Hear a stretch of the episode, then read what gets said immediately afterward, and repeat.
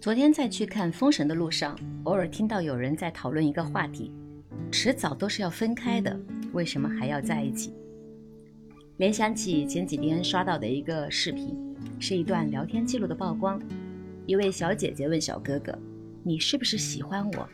我也正好喜欢你。”正当这位小哥哥感到兴奋，想要与小姐姐更进一步时，小姐姐突然话题直转而下：“反正迟早我们都是要经历喜欢、热恋、吵架、分手，最后拉黑的。不如我们现在就直接奔向结果，互相删除拉黑吧。”虽然这只是网络上的一个段子，但却从某种程度上来说反映了现代人的恋爱观。回到最开始那个问题。迟早都是要分开的，为什么还要在一起？当你问出这个问题的时候，我猜测你还没有遇到那个渴望永远不分开的人。生命的终点都是死亡，为什么还要活着？花注定是要枯萎的，为什么还要绽放？一百年之后，这个世界上没有你，也没有我，我们奋斗一生，带不走一草一木。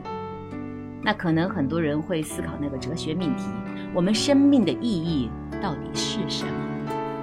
当然，这是另外一个话题。但人生哪有什么意义啊？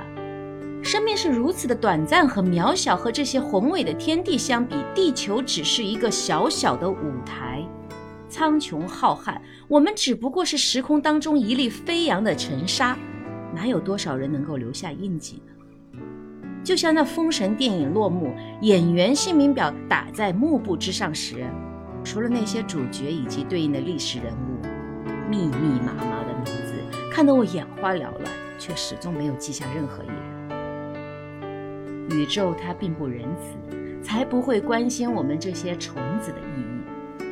爱情也好，生命也罢，如果刚开始就考虑结局，你会错失掉很多过程当中的美好。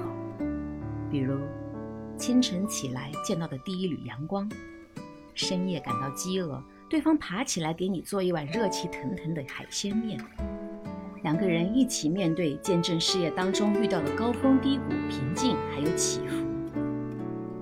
如果我们只是被焦虑牵着走，忽略当下，这着实有点不太划算。